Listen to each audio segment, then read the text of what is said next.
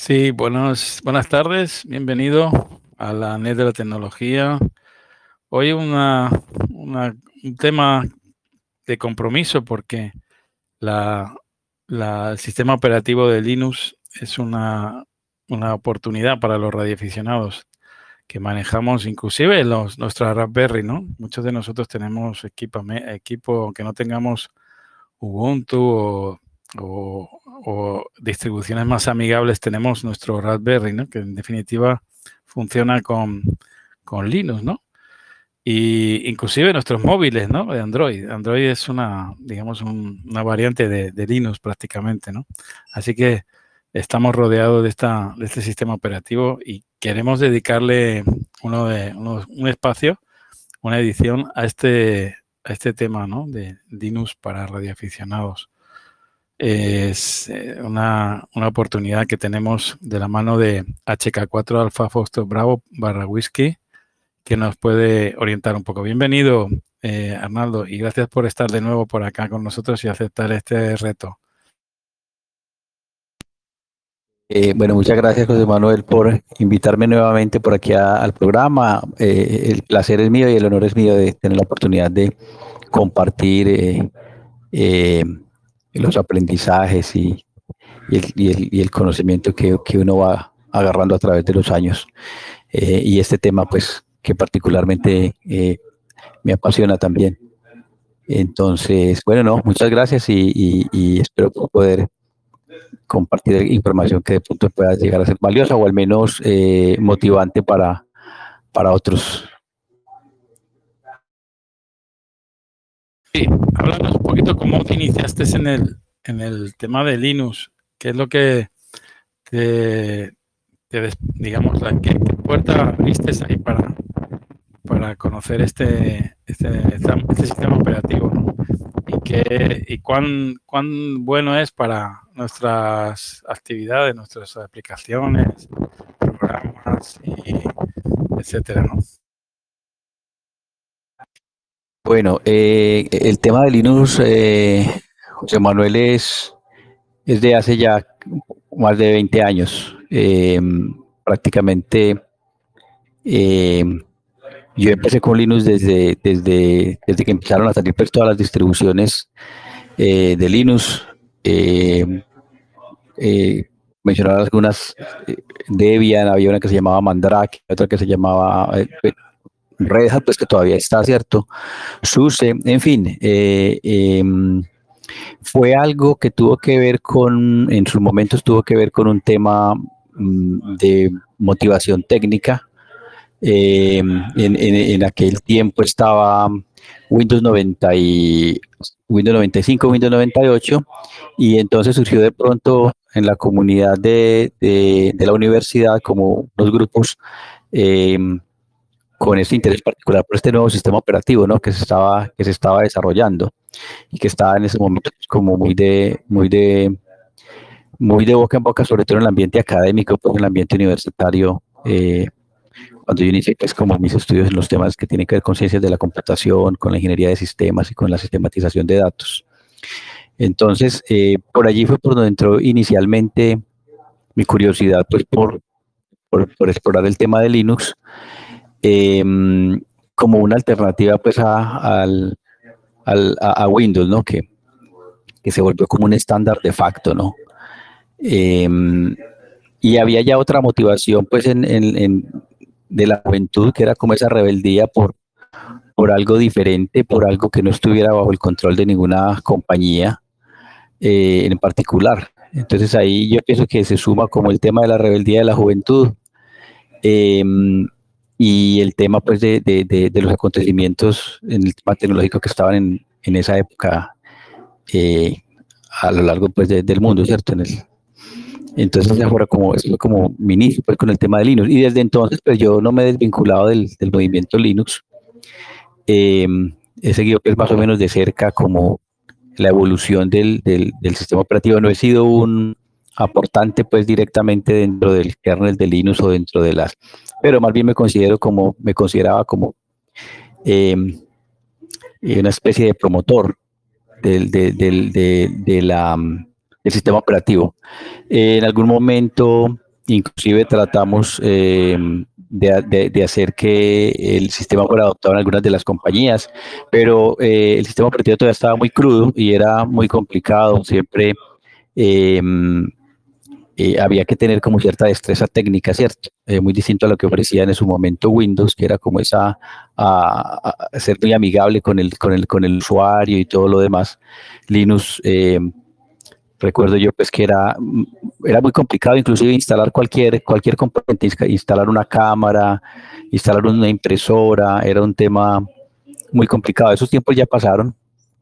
hoy por hoy Linux se ha vuelto un sistema operativo muy amigable también, pues, y que y que pienso yo que no encierra pues, como mayores em, eh, dificultades para, para, la mayoría de las personas. Pero yo creo que entrados a estas alturas de la historia, José Manuel Linus ya, ya superó, esa, superó esa situación.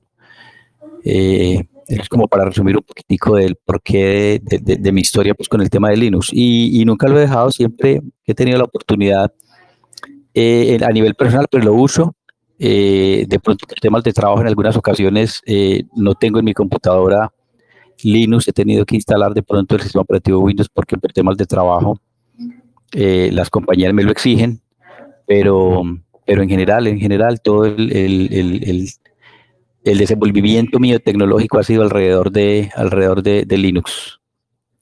¿Qué te parece? Bueno, hay tantas, yo por lo menos tuve eh, cuando inicié un poquito eh, eh, adentrarme con el tema de Linux, era, era tal el malemanum de, de distribuciones, de a cuál, a cuál más complicado de, denominar, ¿no? al final, bueno, yo me imagino que quedan, quedan unas cuantas y, el resto desaparece, ¿no? Que, digamos las más ventajosas, ¿no? No sé si, si te, qué te parece tu opinión y, y, si es así de cierto, ¿no? Bueno, es que es verdad, es que es verdad porque Linux, eh, al ser un sistema operativo de código abierto, eh, da la posibilidad de que, de que el que tenga la destreza técnica y el conocimiento pues, para modificarlo prácticamente pueda hacer su propia distribución. Y de allí salieron, salieron muchas, muchas distribuciones, ¿cierto? Algunas distribuciones son como distribuciones de nicho. Eh, eh, me refiero, por ejemplo, hay una, recuerdo una distribución que creo que se llamaba Dynabolic, eh, la verdad no le seguí la pista, no sé si todavía está por allí, que era como muy orientada al tema de la música. Entonces venía muy tuneada, muy em, afinada para el tema de, los que hacen música, ¿no? Entonces hay, hay, distribuciones que se van como especializando o van... Mm, eh, el núcleo ha sido como, el núcleo del sistema operativo como tal ha sido tuneado, como ajustado para, para, esos, para esos nichos. Eh, por ejemplo, ahora una muy popular en el tema de, de, seguridad es una que se llama Kali Linux. Eh, y así por el estilo. Las, las, distribuciones se van volviendo como, como, como de nichos, de, de, ciertos nichos, y que las que las adoptan. Y si de la explosión, de la, de la explosión de distribuciones que hubo al principio, pues quedan algunas que se volvieron como más comerciales, em, otras que siguen estando pues como, como siguiendo la, mm, la, filosofía del sistema operativo y otras que se han ido como decantando más hacia lo, hacia lo más propietario, que el espíritu pues, de GNU Linux era que era un sistema operativo libre. Y yo ahí quiero hacer claridad pues que libre no es gratis. ¿Cierto? Libre no significa pues que necesariamente tenga que ser gratis. Eh, aunque como te digo, o sea, en mis inicios, eh, ese, era, ese era ese tema de rebeldía de la, de la juventud, ¿no? Eh, de no tener que pagar por, por usar un sistema operativo que, que, que yo, que, que, que, puede ser modificable y ajustado pues como a las necesidades. ahora quedan algunas distribuciones que son más comerciales y que tienen como soporte de parte de... Ese era, ese era un, un tema eh, que, también de pronto es importante. Muchas veces las empresas necesitan eh, su infraestructura tecnológica que pueda tener eh, algún tipo de soporte de parte de alguna empresa. Entonces sucedió que algunas empresas pues se dieron cuenta de eso, o algunas distribuciones se dieron cuenta de eso, venga, es que tenemos que hacer de eso que se le pueda dar soporte de alguna manera, y, no hay forma de darle soporte si no se vuelve un negocio. Entonces, eh, distribuciones como Red Hat, por ejemplo, que se volvió pues eh, muy grande ahora, eh, tienen un soporte muy bueno de, su sistema operativo. es libre, se sigue pudiendo descargar libre, pero si requieres soporte tienes que pagar pues, por el soporte, ¿no? Hay, una, hay como un, tema de soporte ahí. entonces, yo diría que hay como unas, hay unas distribuciones que están pensadas más para la industria a largo plazo eh, y que se la industria y que tienen detrás pues como un equipo, una empresa, una compañía que, que, que, la soporta. Eh, con SUSE eh, pasa algo, algo similar, que es una distribución como más europea, más creo que por allá por Alemania donde surgió. inclusive España tiene su propia distribución Em, y así por el estilo. La verdad sí hay mucho, hay muchas, hay muchísimas distribuciones, pero como, como, como para resumir, eh, las distribuciones se vuelven como un tema de nicho. Entonces hay como unas distribuciones que son más de un nicho específico, hay unas distribuciones como más genéricas de em, para el, común de las personas, por decir algo, un ejemplo claro podría ser Ubuntu, que trata como de acercar eh, Linux al, al mundo de los que manejan Windows. Eh, avísame cuando quieras que pase la diapositiva. Ah, si quieres, si quieres, pones la primera, como para que vamos a hablar un poquitico de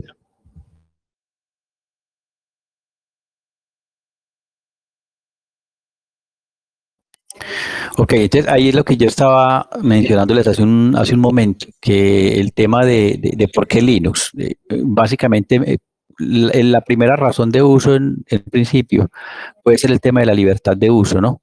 De que, de que es un sistema operativo libre, de que cualquiera lo puede descargar, lo puede usar, lo puede modificar, no tiene ningún contrato de licenciamiento con nadie, eh, lo cual pues supone una, ventaja impresionante.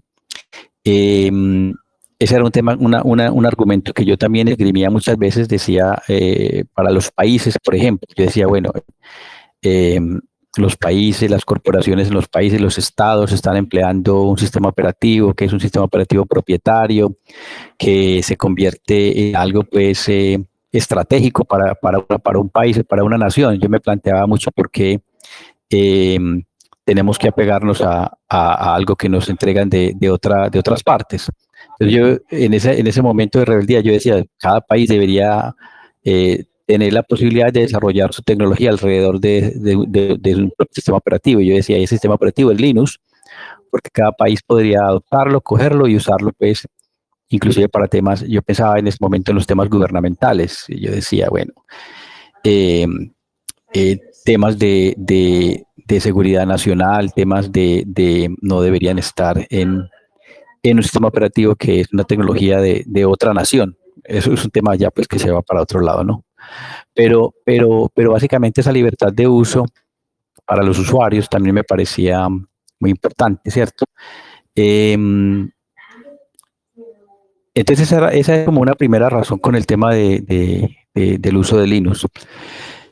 Em, indudablemente, eh, Linux, eh, como la inspiración fue el sistema operativo Unix, eh, no sé si de pronto te acuerdas de Unix o te tocó alguna vez interactuar con Unix. Me tocó.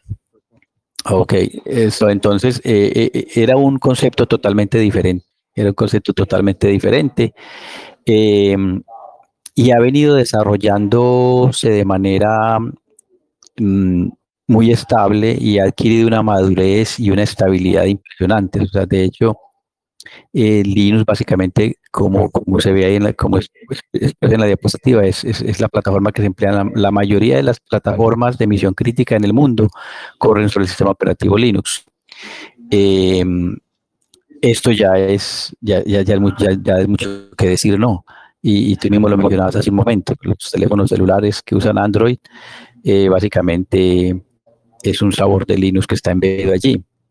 Em, los grandes mainframes eh, alrededor del mundo, las grandes plataformas, eh, no decir que todas las grandes plataformas pues, corren sobre, sobre el sistema operativo Linux. Entonces, la, la, estabilidad del sistema operativo como tal, la potencia del sistema operativo como tal, eh, es, un, es, un, tema muy atractivo, aunado al tema de, que cualquiera lo puede usar de, de, forma libre.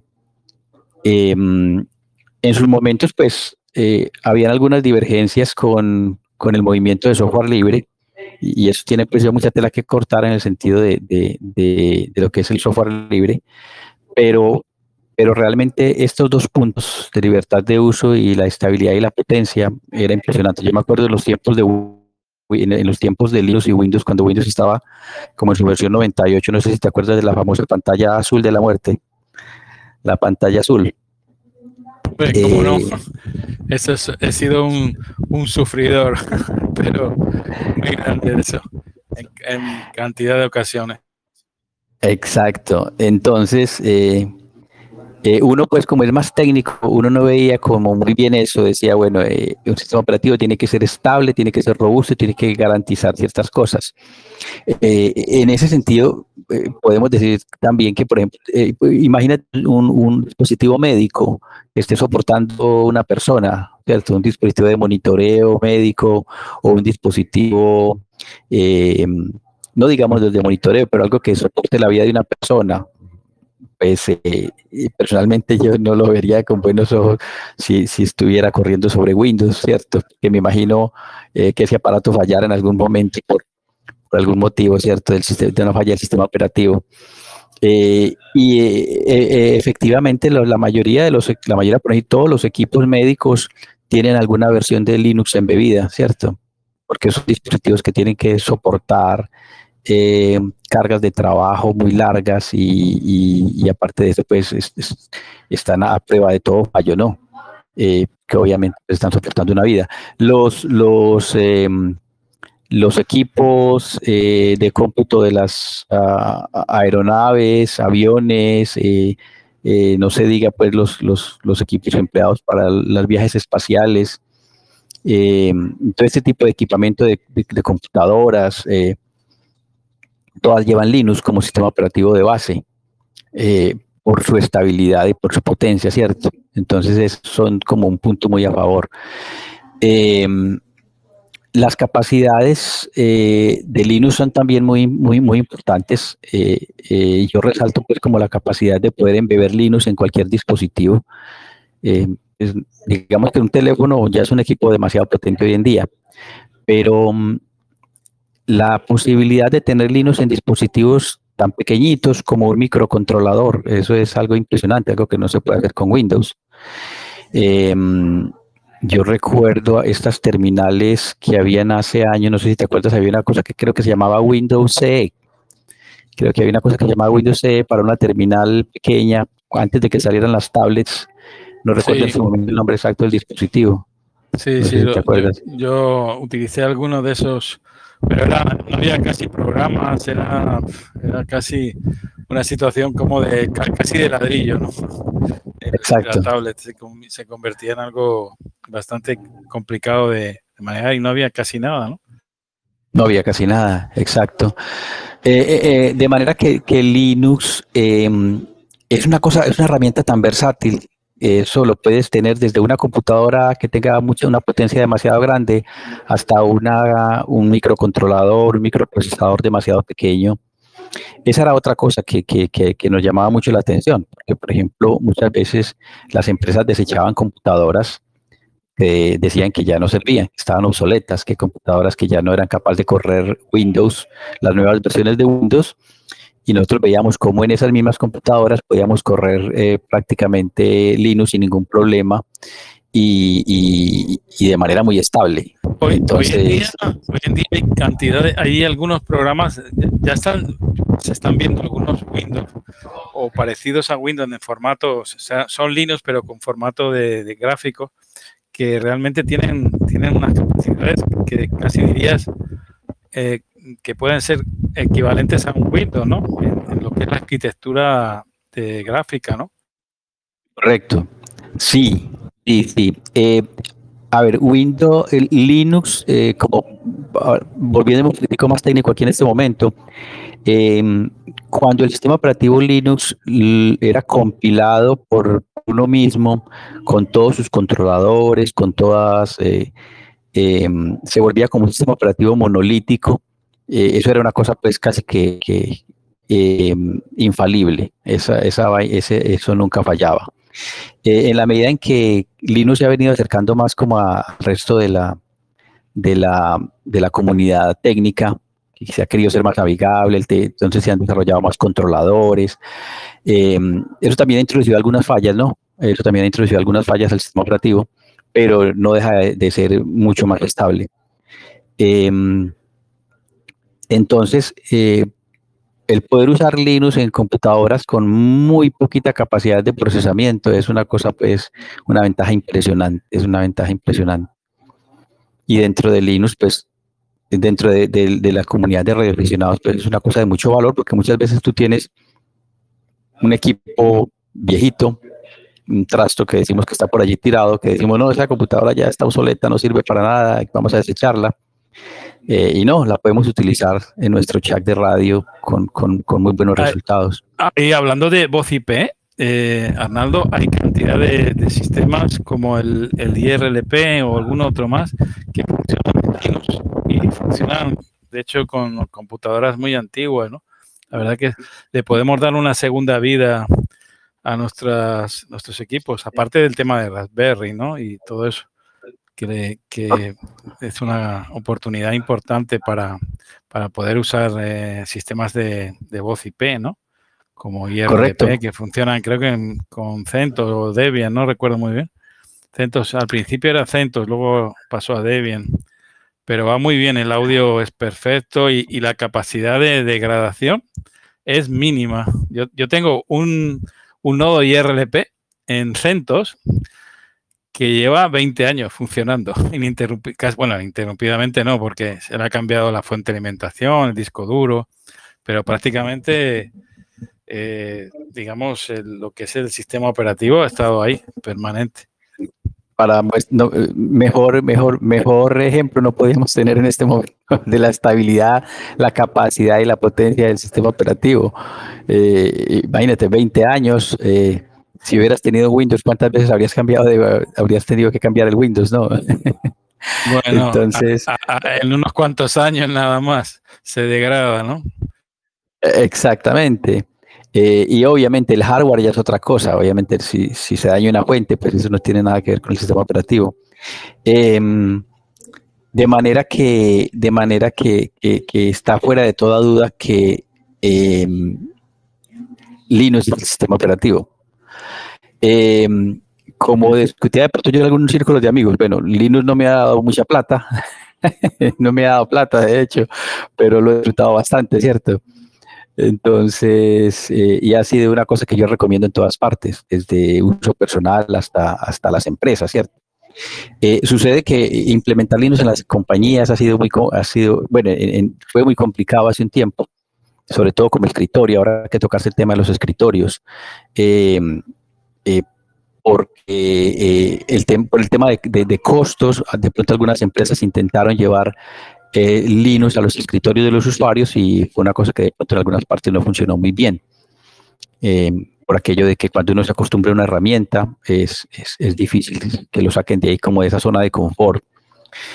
pero sí es cierto que ahorita las nuevas distribuciones de Linux están orientadas al escritorio ya tienen capacidades, eh, yo diría, muy superiores a las de, a, las de Windows, ¿cierto? Sigue habiendo un problema con, los usuarios de Windows que están acostumbrados a utilizar la suite de Office eh, o que emplean pues ya aplicaciones que han sido explícitamente desarrolladas para Windows.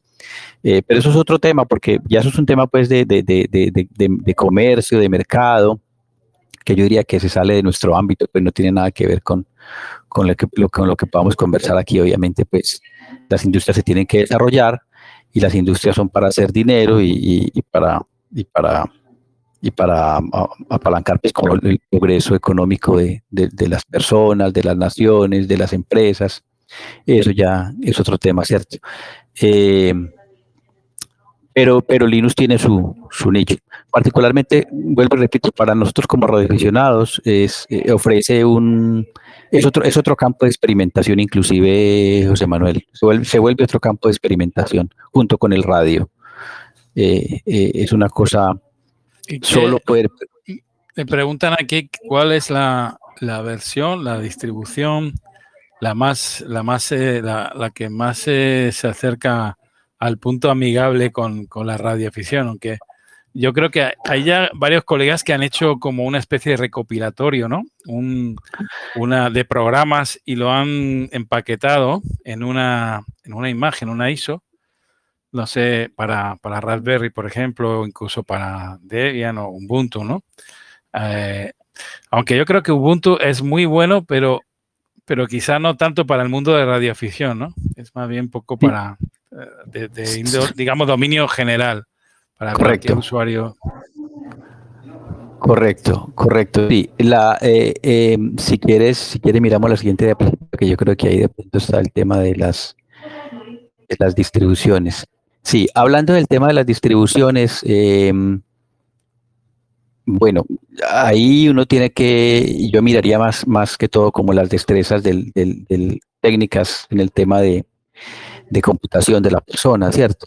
Hay, hay, hay radioaficionados que no, no, no, no, tienen, no, no quieren pues como liarse con el tema de, ellos quieren una aplicación que le instalen, les funcione y, sale, no quieren eh, tener mayores batallas con, con un sistema operativo, porque bueno, yo quiero hacer radio, yo no soy ingeniero de computación o no, cierto, yo no, a mí lo que me interesa es tener un programa que yo lo pueda instalar, conectarlo a mi radio y, ya, ¿cierto?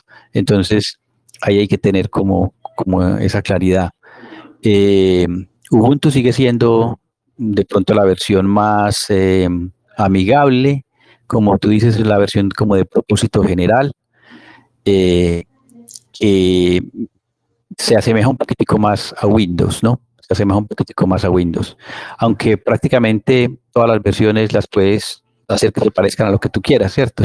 Puedes coger cualquier versión y, ponerle el escritorio que quieras. Ahí, ese, es el otro asunto, que en, en, Linux existen infinidad de escritorios, infinidad de escritorios que tú puedes instalar y gestores de ventanas que tú puedes instalar y personalizar de acuerdo a tus gustos, a tus, a como quieras pues, hacer las cosas. Eh, hay unos muy gráficos, muy bonitos, eh, impresionantes. Eh, hay otros más que te permiten escritorios más sencillos, más limpios.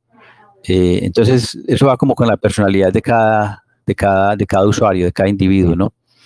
Yo diría que sí, para el radioaficionado Ubuntu, en mi concepto no sería como, como lo ideal, eh, Ubuntu sería en el caso de que yo venga del mundo Windows y no tengo ni idea de, Linux y quiero como tener al menos una primera experiencia con, el sistema operativo y que de pronto no sea muy, muy dolorosa, eh, porque permite instalar el software de una manera muy, eh, muy fácil. Tiene su gestor de paquetes, pero sí que hay software que requieren un proceso de instalación un poquitico más elaborado y posiblemente no lo vaya a poder instalar en Ubuntu, aunque yo diría que la mayoría del software que podríamos querer como radioaficionados. Se puede instalar en Ubuntu de manera muy sencilla. Desde el gestor de paquetes, tú abres el gestor de paquetes de Ubuntu, buscas el programa y con seguridad va a estar allí, digamos, un, un EBLDigi, eh, digamos, un SASTIR para el tema de APRS o, cualquiera de estas otras para hacer eh,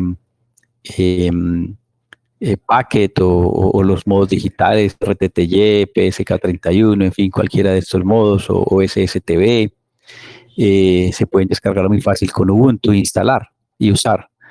Em, entonces, yo diría que Ubuntu es, como, como dijiste hace un momento, es como el sistema operativo, la versión de Linux mm, de uso general, ¿cierto? Em, en lo personal, yo uso Debian. Eh, Debian es requiere un poquitico más una destreza técnica, pues como, como más elaborada, ¿cierto? Eh, pero es porque em, uno ya tiene pues como el, conocimiento para, eh, El Debian es el, el, el máster, el servidor de DMR de Brandmaster España, bueno, de, todos los másteres, está funcionando en Debian. Por cierto, se actualizó ayer, antes de ayer, perdón, a Debian 12. Eh, y todo perfecto, la verdad que está funcionando muy bien. Sí, yo te digo, Debian sería pues como el, sistema operativo, el, el, la versión de Linux para geeks, ¿no? para los gomosos de, estos temas de, la tecnología y la computación. Eh, entonces, eh, pues bueno, como uno le mete mano, lo personaliza, eh, le instala las cosas como uno quiere que funcionen. Ah, bueno, un tema que se me, se me, olvidó mencionar, muy importante de Linux, era el tema de la, de la confidencialidad, del tema de la privacidad, que ese es otro tema fuerte, fuerte en el tema Linux. Em, ahorita con este, con el tema em, de la paranoia que tenemos eh, alrededor del mundo con el tema de la seguridad de la información, eh, los hackers y todo este tipo de cosas, Linux ofrece una posibilidad sin parangón en ese, en ese asunto. Es decir, el que, el que esté muy paranoico con el tema de la seguridad, eh, no le recomiendo que tenga un Windows. Eh, debería tener un Linux y un Linux personalizado por sí mismo, ¿no? Que, que nadie te garantiza pues tampoco que si tú descargas un Linux como de algún sitio y lo instalas y lo empiezas a usar y los programas y los paquetes no vayan a haber brechas de seguridad en el sistema operativo que hayan sido creadas de manera intencional o no intencional, ¿cierto? Eh, entonces ese es otro punto también importante que me parece que vale la pena mencionar aquí y es el tema de seguridad y por eso era que yo decía al principio el tema de los países, ¿cierto? Eh, del uso a nivel gubernamental del sistema operativo Linux, obviamente tendría que tener el, el la gente o las personas con los conocimientos técnicos para, para manejar esto. Entonces, eh, Debian es una cosa que yo puedo, eh, es como una, un, un, Play-Doh, no sé, una plastilina, no sé cómo se llama en España, una arcilla que yo puedo moldear como a mí me provoque y ya yo sé qué es lo que eso está corriendo y cómo lo está corriendo. Eh, y eso para mí pues, tiene mucho valor, ¿cierto? Yo saber qué es lo que está corriendo el sistema operativo que no hayan puertas traseras, eh, bueno, porque uno mismo lo, compiló y lo corrió y lo, y lo está ejecutando, mm, cosa que no sucede con otros sistemas operativos. O sea, eh, tú te instalas eh, un Windows y, realmente mucha gente no sabe que está corriendo ahí debajo, ¿cierto? una, entonces, una pregunta, Ronaldo. Me preguntan aquí, ¿cuál es el que tú aconsejarías para una persona, un revisión que quiere iniciarse, digamos, para, para, lo, para tener las, los programas más, los más asequibles, más eh, utilizados, eh, algo, algo que sea fácil de, de, dominar, ¿no? O, por lo menos de, de utilizar. Bueno, indudablemente, indudablemente Ubuntu.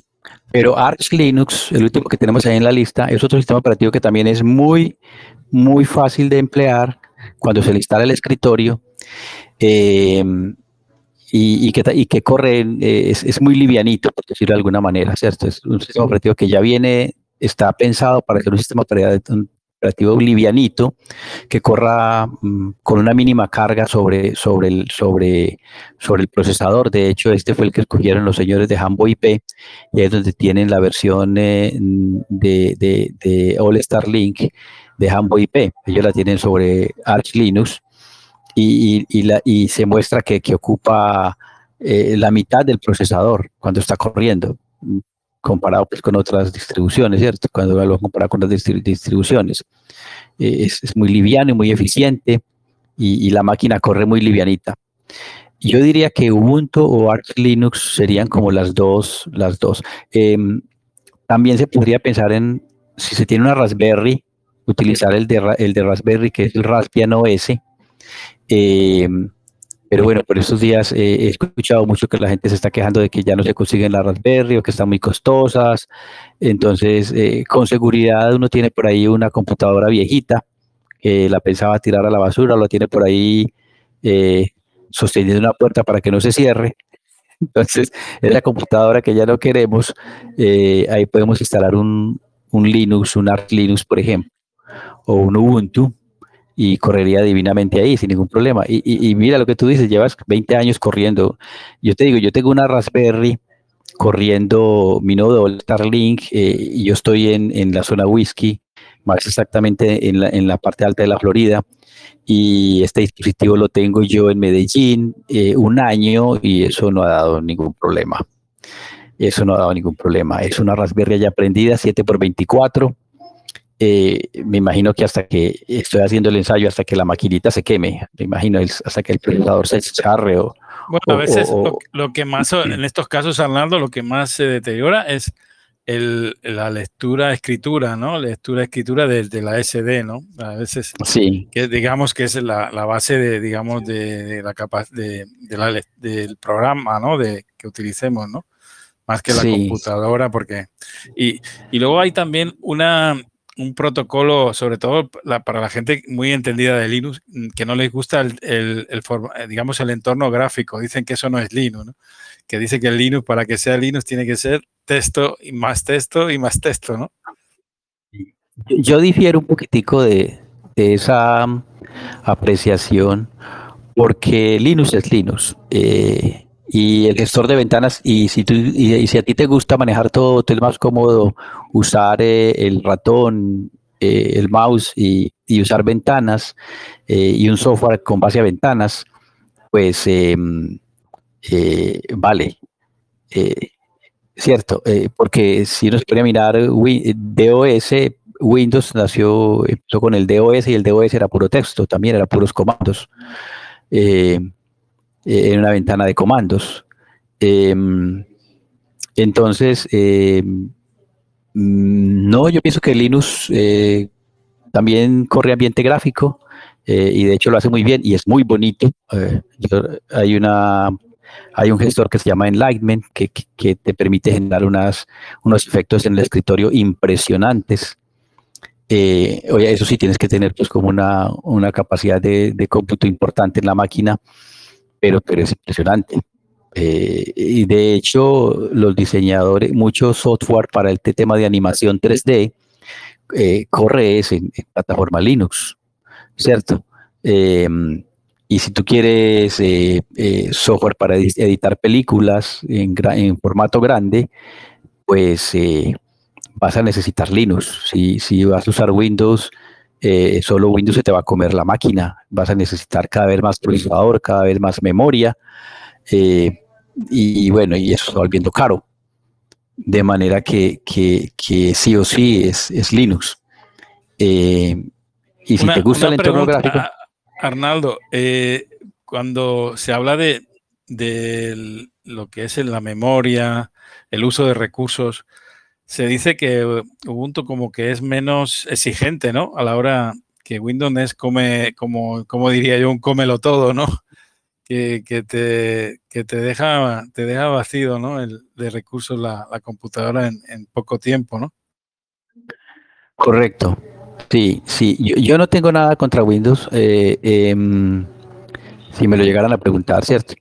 Eh, es otra, es una opción comercial, eh, no es la que a mí me gusta ni es lo que yo quiero para ni para mi escritorio personal ni para mi empresa, sí, eh, pero, pero es otra opción. pero, pero definitivamente de que, de que come más recursos de máquina, eso pues está fuera de toda duda. Está fuera de toda duda. Linux es muy, muy amigable con los recursos de la computadora. Te digo que tú lo puedes poner a correr, mira lo que es una Raspberry, eh, mm, creo que alguien alguna vez intentó hacer correr un Windows en una, en una Raspberry. Eh, creo que tuvo éxito haciéndola correr, pero, no pasó de ahí. Pues, eh, entonces, em, con Linux podemos tener em, una opción pues demasiado, eh, demasiado atractiva desde, el punto de vista técnico, ¿no? Y, vuelve, y vuelve, te repito, por ejemplo, el que le gusta el tema, las, el escritorio, las ventanas, eh, Ubuntu ya viene por defecto con eso, lo puede usar muy bien, funciona muy bien y es muy, muy amigable con la máquina, como te digo, no tiene que ser una computadora muy robusta. Em, pero las demás, las demás, las demás distribuciones también se les puede poner un escritorio. O sea, yo uso Debian con escritorio muchas veces. Eh, algunas cosas bueno y, de hecho eh, para correr algún los software de, nosotros radioaficionados pues tenemos que tener un gestor de ventanas. Em, Raspbian también viene con su escritorio. En la Raspberry mm, funciona muy bien. De hecho yo tengo mi nodo portátil en una Raspberry con todo el software que, que un radioaficionado pudiera necesitar Em, y ahí están como las cuatro distribuciones que yo diría que son como las, las, las donde estaría el foco de, nosotros como radioaficionados. Ubuntu, para el que apenas está como empezando y que quiere algo que sea rápido, que lo instalo y lo uso. Eh, Debian, de pronto alguien que tenga un poquitico más de estrés o que quiera meterle más manos al sistema operativo. Raspbian, que es la de la Raspberry, eh, y ya viene también con su escritorio, si lo quiere con escritorio, y si no lo quiere con escritorio, pues lo deja sin escritorio. Y Arch Linux sería como la opción como, como mm, adicional. Yo diría que entre esas cuatro distribuciones, dependiendo del, del, bueno, hay uno que otro software que te va, eh, de radioaficionado que te va a decir que corre mejor de pronto sobre una versión CentOS, pero ya pues es como, como un caso como muy, muy especial. Sí, muchas veces el, el, CentOS se ha quedado como, dicen, como un poco desfasado, ¿no? Eh, por lo menos lo que me ocurrió a mí con el IRLP. Sí, sí, sí, por eso no lo, no lo incluí aquí en esta lista y, y no lo recomendaría tampoco. Yo diría que más bien buscar como otra alternativa por ahí.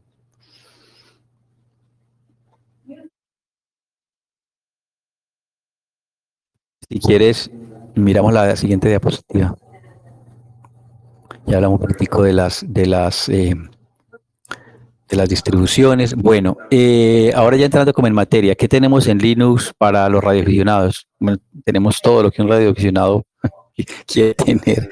Tenemos todos los juguetes para el radioaficionado en, en, Linux. Eh, si queremos hacer Mm, modos digitales en HF, en VH, o en VHF o hacer packet radio. Tenemos, eh, yo personalmente utilizo la suite de FL Digi. Eh, esto viene pues, tú conoces la, la FL Digi y creo que todos los que están aquí la, conocen, ¿no? Eh, que está para Windows y está para Linux. Se instala con solo ir al gestor de paquetes en Ubuntu, escribir FL Digi, lo encuentra enseguida se le da a instalar y ya lo tienes ahí eh, instalado. Em, la otra ventaja también que, hay en estos días, bueno, hace mucho tiempo era muy difícil de instalar, instalar controladores. Eh, Arnaldo, que, bueno, bueno, te iba a interrumpir sobre el, tema de controladores importantísimo, pero bueno, ¿qué, opinión te merece las, los conversores, ¿no? De, de Windows, o sea, de Linux a Windows y viceversa, ¿no? Todos esos programas ¿Realmente funcionan? ¿Son estables? ¿Vale la pena? Bueno, no sé si conversores te refieres a los emuladores, por ejemplo. Sí, sí, correcto, emuladores, sí. Bueno, yo, yo no lo recomiendo, o sea, yo, mm, porque es como hacer trampa, ¿no? Eh, y obviamente es traer las deficiencias de un sistema operativo al otro sistema operativo. Eh, si necesariamente necesitamos correr algún software de Windows en una, eh, sobre una máquina que está corriendo Linux, tenemos que instalar una cosa que se llama Wine, eh, como vino en inglés, ¿no? W-I-N-E, eh, que nos permite correr aplicaciones del, de, de, Windows dentro, del, dentro de un sistema operativo Linux. Yo no soy muy amigo de esto, pero hay casos en que hay que hacerlo. Un caso es, por ejemplo, para usar. Hay una aplicación que a mí me gusta mucho para simular el tema de propagación eh, y de cobertura que se llama Radio Mobile, que fue desarrollado por un eh, paisano de ustedes español. Em, un excelente software eh, que se llama Radio Mobile, que se emplea, no, sé si lo conoces, me supongo que sí, que es para, para simular cobertura.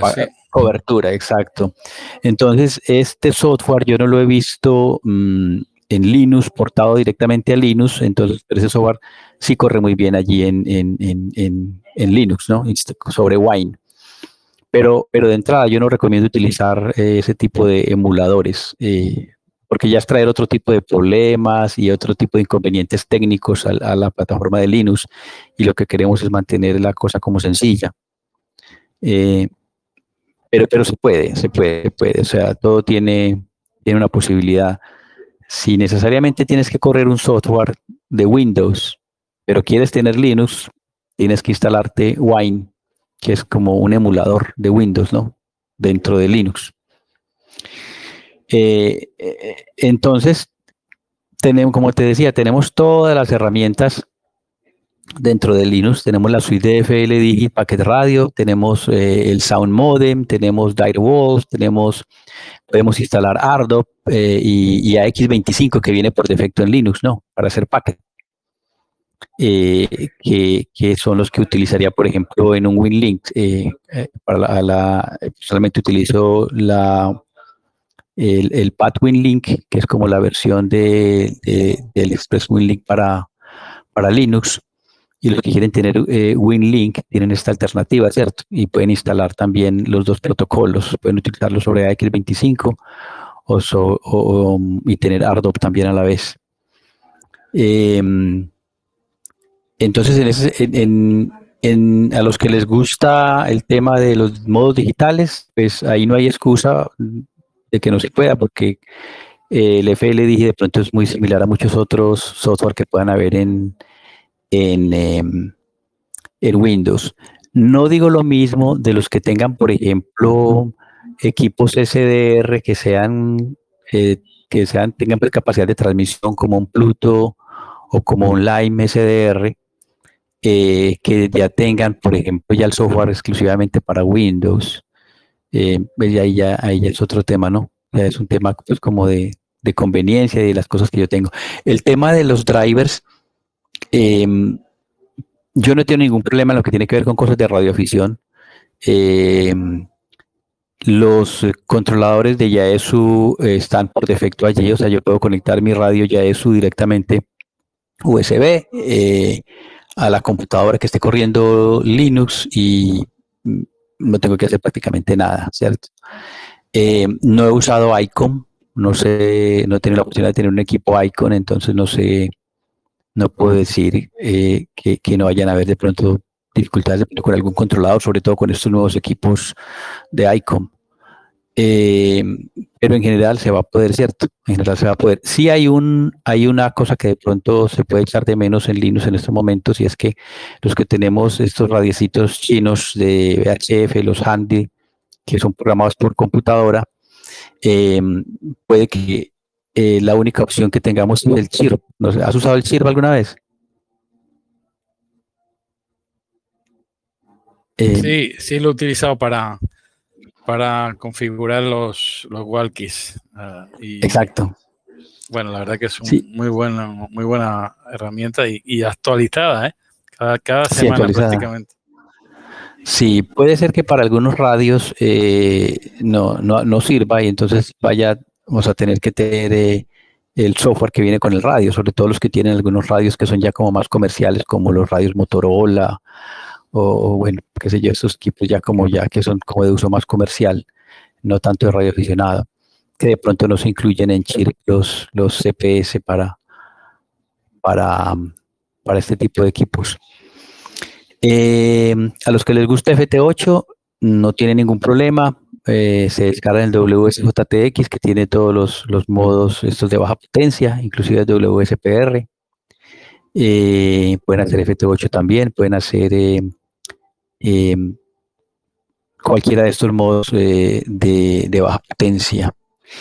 Al que le gusta el barrido lento de SSTV, tiene la aplicación también para hacer barrido lento de SSTV. A quienes les gusta PRS y satélites tienen, normalmente utilizo el, el, XASTIR, que el XASTIR no solamente me permite hacer APRS, sino que además tiene también para hacer packet radio allí. Eh, me permite conectarme a un BBS, me permite mm, interactuar con los BBS, me permite hacer eh, paquetes radio de teclado a teclado, como se dice. O sea que ya de por sí Sastir solo es, es, una herramienta pues eh, tremenda y para los que les gusta ese tema de APRS. Em, en el tema de satélites yo utilizo específicamente el GPredict. también es, se instala con simplemente escribir si es desde la línea de comandos, es un comando muy sencillo, apt install gpredict eh, o yum install gpredict, dependiendo de la distribución que tengamos. Eh, pero también se puede instalar desde el gestor de paquetes de Ubuntu. Entonces tendremos también allí y se mantiene actualizado. Creo que es de los poquitos paquetes que mantiene su base de datos de satélites actualizada eh, en Linux, ¿no?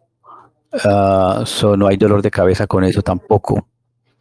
Eh, si lo que queremos es ya lo que decías hace un momento, eh, voz sobre IP, tenemos eh, una versión para e-, Ecolin, ¿cierto? Si queremos el cliente de Ecolin, podemos utilizar Qtel, tenemos, eh, podemos instalar cualquier softphone para utilizar el All Star Link y para IRPL, para BBS, para WinLink tenemos el PAT WinLink eh, de manera que pues ahí también está cubierto, ¿no? Eh, a quienes les gusta mm, el tema SDR, yo personalmente utilizo GQRX, que me permite conectar cualquier dispositivo, me permite conectar casi los, los, los, los, los donglecitos estos SDR, DRTL, SDR, Inclusive me funciona muy bien ahí también el, el Hack RF One, no sé si lo has visto por allí, el de Scott Gadgets, lo puede, se puede usar también allí con, con GQRX. Entonces, sí, tenemos cubierto, tenemos básicamente cubierto, cubierto todo el abanico de posibilidades con, con el Linux. Eh, podemos hacer ADSB, a los que les gusta este tema de, de, los radares pasivos estos para, los aerona para las aeronaves, los que les gusta hacer el tema de radares para los barcos, tienen ese también, se puede, se puede usar allí.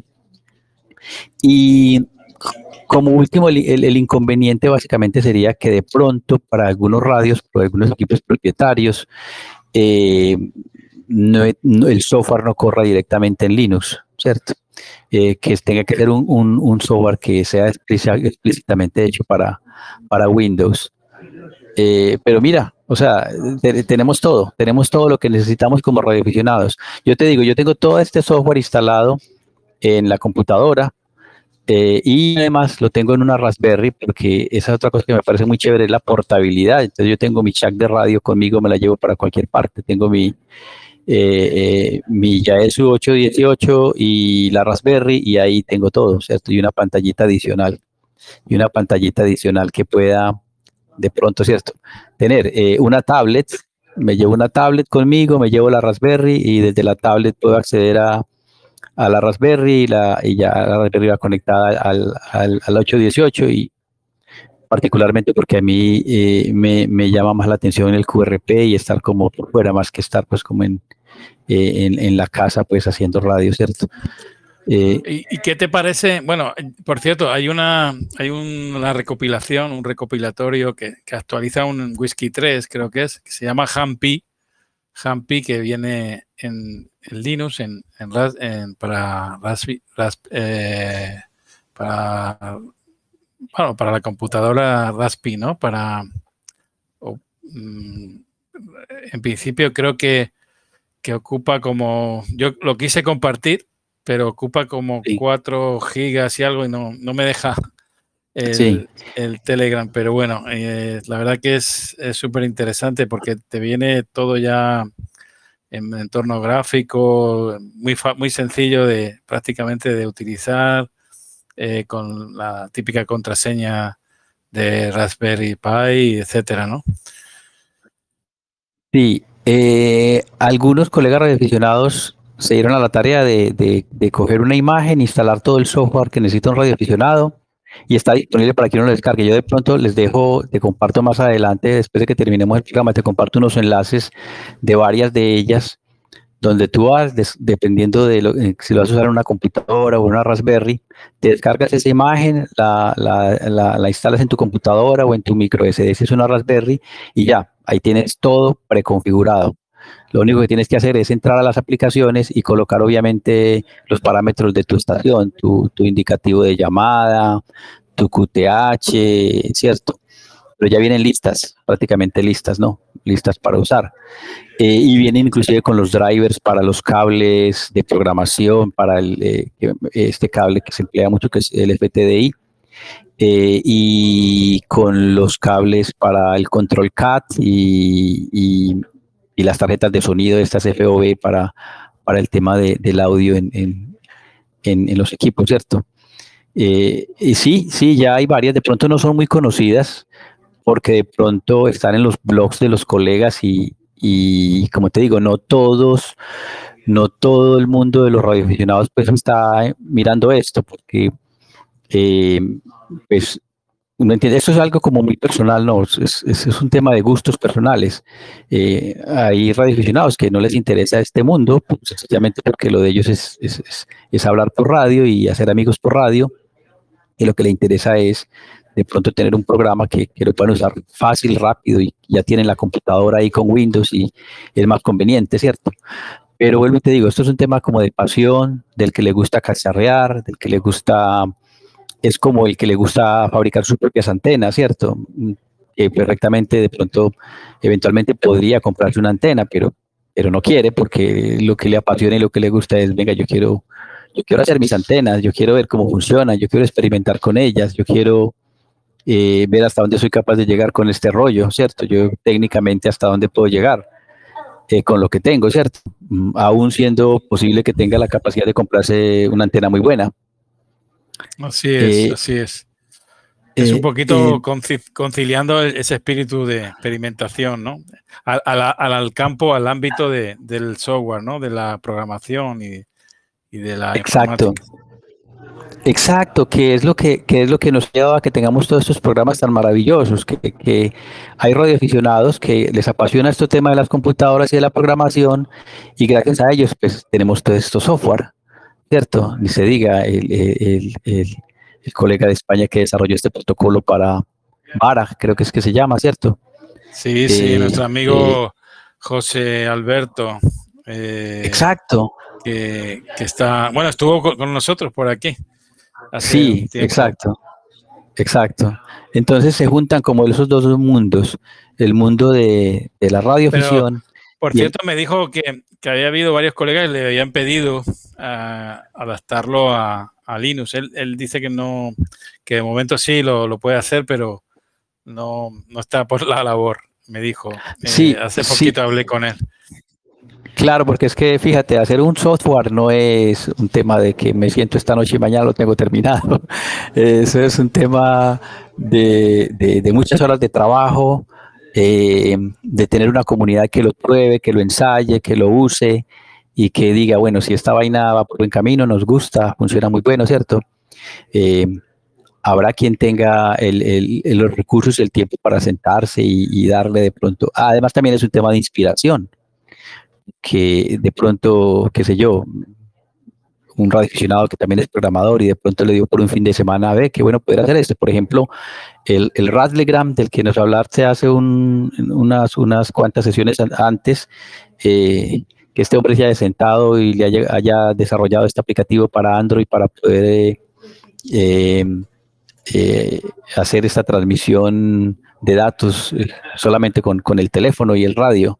Eh, pues es un momento de inspiración y decir, ve, de motivación, ¿no?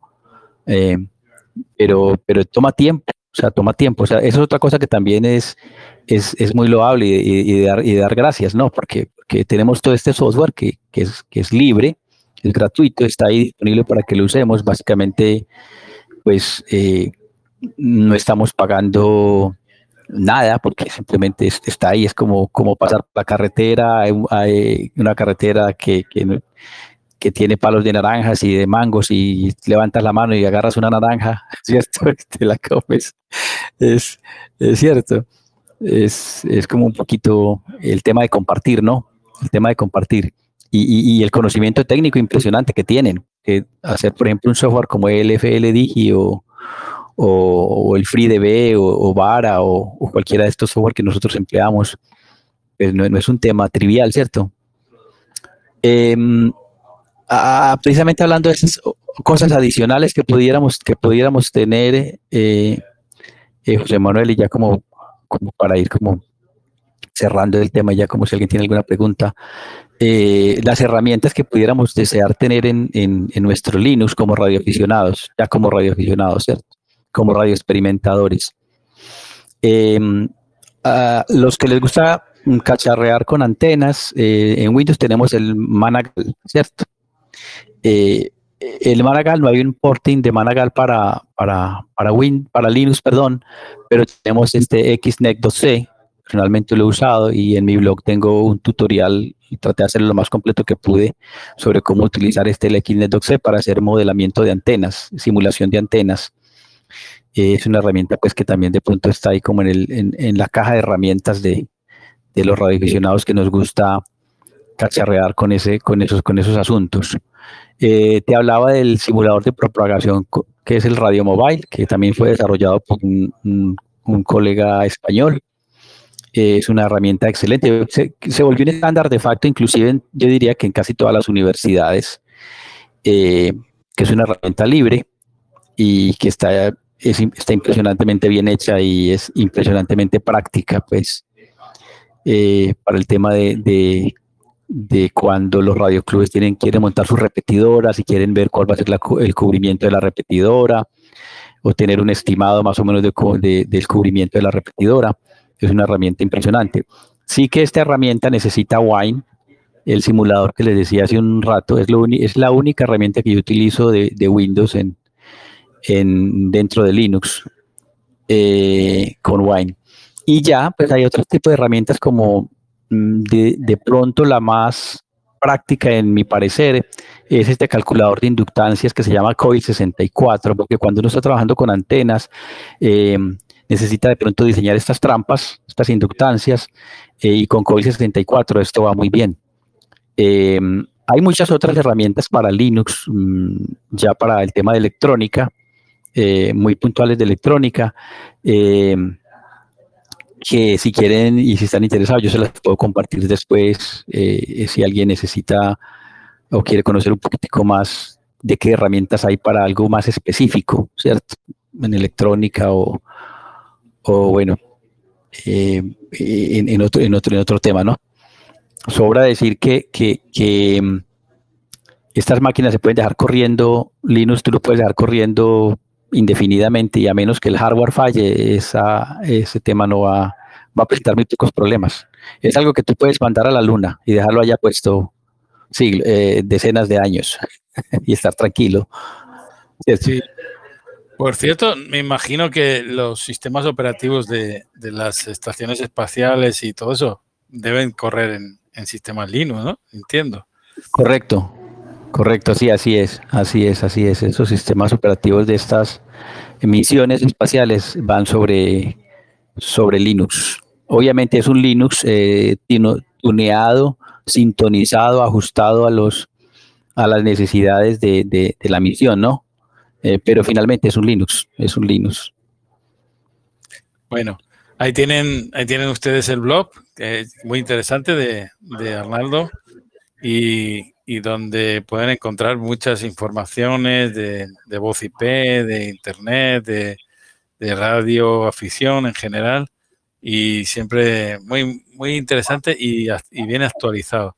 Bueno, el, voy a dejar el micrófono libre para, para que quien se lo quiera coger, que me, que me avise y yo le abro el micrófono y, ya damos por finalizada la net. Adelante quien quiera, quien quiera intervenir.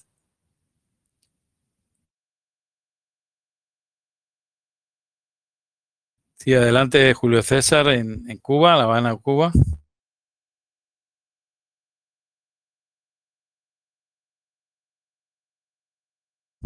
No, no sale audio, no sale audio. Adelante. Es Charlie, Oscar 2, Juliet, Sierra Delta. A ver, a ver si me copian ahora ahí. Ahora sí, creo que sí. Sí, sí, perfecto. Ahora sí. Ok, José, quería darle las gracias a usted y al amigo del Kilo 4 Alfa Fostro Bravo. Eh, una excelente disertación que ha dado sobre Linux decía que yo en lo personal nunca lo he usado, pero estoy interesado en aprender. Eh, ha dado aquí mucha información. Y una pregunta, en este blog de él hay un repositorio algo donde yo pueda bajar todas las aplicaciones, sistema operativo y demás. Es lo que quiero saber. ¿Dónde puedo encontrar yo información para actualizarme y poner a trabajar Linux en mi máquina? Ok, bueno, en, mi blog como tal no tengo, eh, Julio César, no tengo un repositorio, pero tengo los enlaces de donde, de otros colegas, de donde yo mismo he descargado pues, como los, las aplicaciones. Em, entonces allí eh, yo les puedo, em, más adelante por aquí en la net, eh, me autoriza ahí José Manuel y yo les dejo un enlace donde está. Sí, sí, con gusto, con gusto, claro que sí. Vale. Ok, muchas gracias, muchas gracias. Estaremos pendientes de eso. Porque es importante, ¿no? Eh, es como soy principiante acá eh, en este tema, eh, siempre hace falta dónde buscar información. Acá en Cuba no tenemos mucho donde sacar, pero sí con internet podemos beneficiar. Así que muchísimas Sí. gracias. Inter- Interesante, interesante su tema. Julio, Julio César, ahí la capacidad que tiene y la potencialidad de Linux es sobre todo con máquinas antiguas, que ustedes ahí pueden perfectamente resolver ahí con, con equipos antiguos eh, que corrían en, XP o en Windows eh, eh, antiguo, ¿no? Windows 7, y que les puede dar una segunda vida, ¿eh? que añadiéndole Linux puede correr con, con garantía con estabilidad. Correcto, correcto, esa es la idea, porque se va actualizando eh, la informática y acá nos vamos quedando atrás en la islita y entonces hay que, hay que migrar hacia lo mejor. Así que muchísimas gracias, muchísimas gracias a ustedes. Sigue siendo No. interesante la... Gracias a ti por, por estar aquí y compartir con nosotros nuestra, bueno, tu, tu punto de vista. Eh, adelante, Max, eh, bienvenido.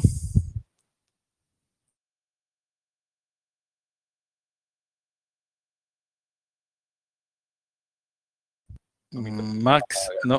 Ahora sí, ¿me escuchas? Sí, sí. Muy bien. No, eh, nada, antes he hablado de, mm, habéis hablado de eh, que Raspberry es complicado encontrarlo, es caro. Bueno, os recuerdo que hay también el eh, Orange Pi, eh, el P5, el P4, el P5, que son bastante baratos. El sistema operativo que se usa es Armia, Arbian eh, que se, se busca buscarlo en internet eh, que se, se encuentra fácil. Es como eh, es prácticamente como eh, el sistema de eh, Raspberry, pero mejor. Tiene más cosas. Por ejemplo, tiene un apartado que tú le quieres instalar, programas que son complicados de instalar por solo. Tú le seleccionas la lista y dices, quiero este. Y te lo instala solo, te lo configura. Y después te dice la contraseña o el, o el puerto de enlace es este, ya está, y lo tienes. Eh, nada. Y muchas gracias Arnoldo por eh, lo que, que- por la historia que, que nos ha contado de Linux. Había algunas cosas que no sabía. Adiós.